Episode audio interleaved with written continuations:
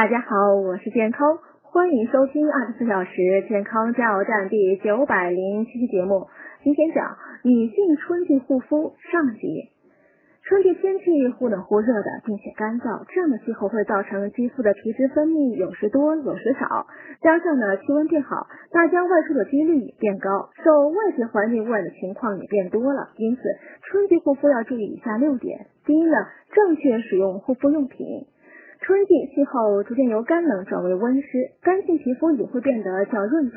因此，进入春季后呢，干性皮肤的人可根据情况改用油性较轻、水分多、透气性好的奶液类护肤品和化妆品。尤其在晚春时节，要注意及时清除皮肤表面的汗液、皮脂及污垢。最好呢，不要铺粉和使用粉底霜。每天呢，可用温水洗脸两到四次。每周呢，敷面膜一次，以疏通毛孔。